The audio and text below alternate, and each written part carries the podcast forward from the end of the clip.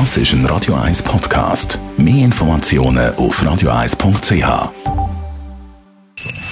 Best auf Morgenshow wird Ihnen präsentiert von der Alexander Keller AG. Ihre Partner für Geschäfts- und Privatumzug, Transport, Lagerungen und Entsorgung.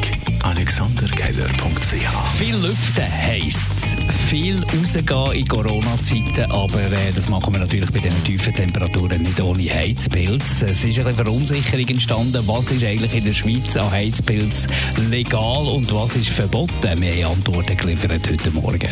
Also Heizpilze, die gasbetrieben sind, sind nach wie vor nicht erlaubt. Sie müssen mit vertretbaren, erneuerbaren Energiequellen betrieben werden und das sind äh, meistens Pellets. Was viele noch nicht wissen, der Marc ist Vogelliebhaber Ja, aber und total. füttert in seiner Freizeit unglaublich gern das, das, äh, das ja, Geflügelte.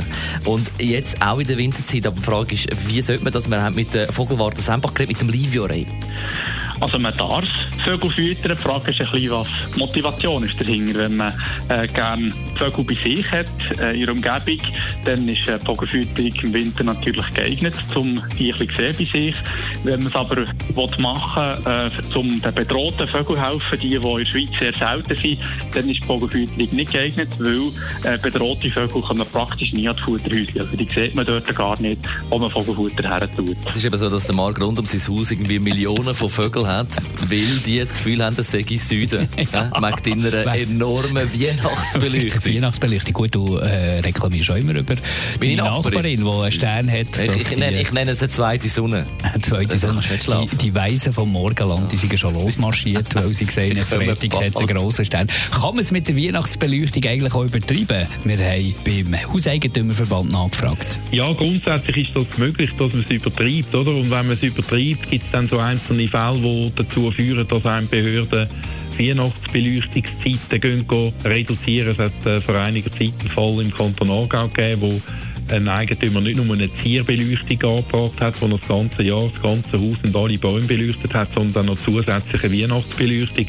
Und das miteinander ist derart grell gewesen, dass sich dann die Nachbarn beschwert haben und dann hat die Gemeinde aufgrund vom Umweltrecht Beschränkung von diesen Lichtzeiten beschlossen, hat dann gesagt, die Zierbeleuchtung muss Nacht am 10 Uhr bis am Morgen um 6 Uhr während der Nacht und nur Ruhezeit abstellen.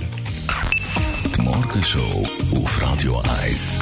Jeden Tag von 5 bis 10.